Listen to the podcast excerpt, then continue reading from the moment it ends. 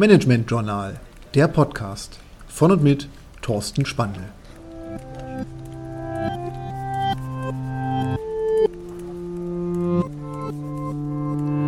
Lifehacks fürs Büro. Heute das Stand-up-Meeting. Nicht stillgestanden, sondern stehen macht einen schlanken Fuß. Kennen Sie das?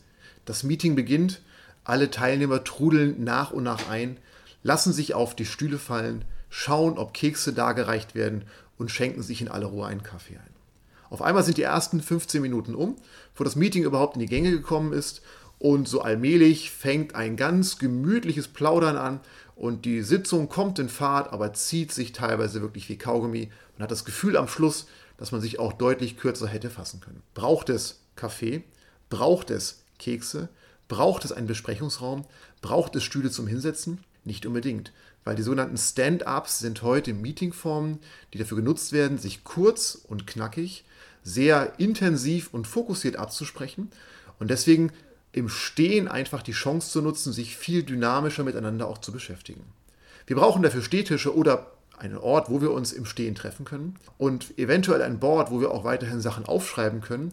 Aber ansonsten braucht es nicht viel. Es braucht keine Getränke, keine Kekse und durch das Stehen sorgen wir dafür, dass alle Teilnehmer durchaus wach bleiben, weil Stehen fordert die Durchblutung und auf längere Stehmeetings hat auch niemand Lust. Und so finden wir mit den Stand-ups oder den Stehmeeting oder den Meetings im Stehen eine neue Meetingform, die dafür sorgt, dass wir uns deutlich schneller, deutlich konkreter abstimmen.